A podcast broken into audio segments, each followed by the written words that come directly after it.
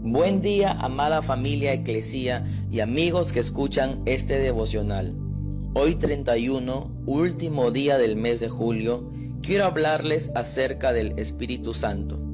¿Alguna vez has hecho alguna mudanza y al pasar las horas ya estás cansado y te das cuenta que aún te queda mucho? Pero justo en ese momento llega el amigo que había prometido venir a ayudarte. ¿Cuál es tu reacción? Seguramente sientes alivio e incluso tomas un nuevo impulso para seguir adelante.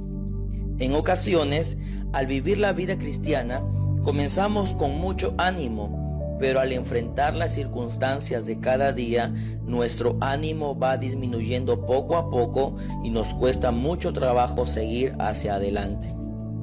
Dios había previsto esto y por eso nos dejó al Espíritu Santo.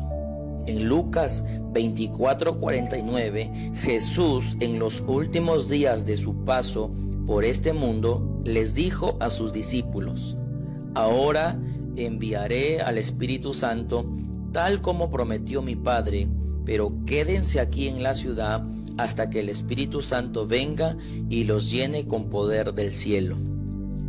Y efectivamente, la Biblia dice que unos días después llegó el Espíritu Santo y todos los creyentes reunidos en ese lugar fueron llenos de valentía y coraje, facultándolos a vivir una vida cristiana más efectiva. Ese mismo Espíritu Santo también es para nosotros. ¿Sabías que el Espíritu Santo te da fortaleza para enfrentar tus problemas cotidianos? No estamos solos. Contamos con su poder para vivir la vida cristiana y enfrentar las circunstancias de cada día con la seguridad de que el poder del cielo está con nosotros. Ora conmigo.